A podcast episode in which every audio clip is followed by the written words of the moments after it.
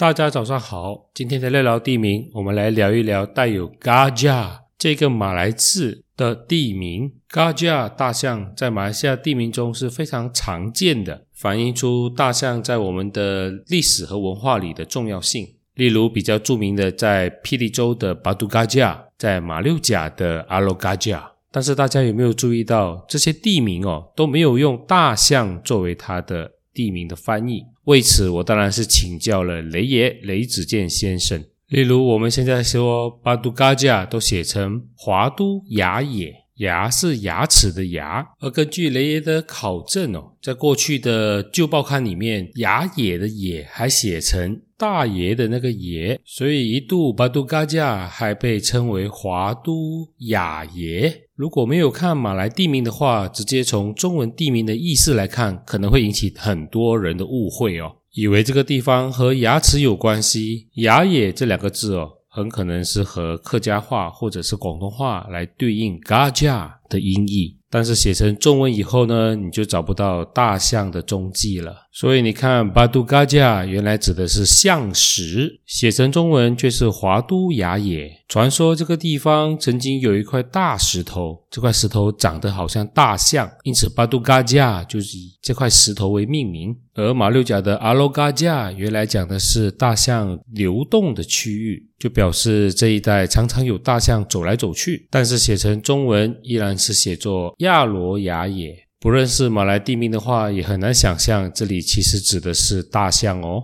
我们还有很多地方的名字叫做甘崩嘎加，几乎每一个州都有类似的地名。例如居銮有一个甘崩嘎加，但是它的中文地名很文雅，中文地名写作。干关加雅，干关当然是钢绑的另外一个译称。加雅很明显是嘎加的音译哦。这个加是单人旁两个土，雅是文雅的雅。我想任何人如果不是当地人，单单看这个地名是很难以想象这里指的是大象。而至今在居然的这个干崩嘎加、干关加雅依然有大象出没，偶尔在报章上还会看到类似的新闻。我是廖朝记，聊聊地名，一月一会，我们下个月再聊。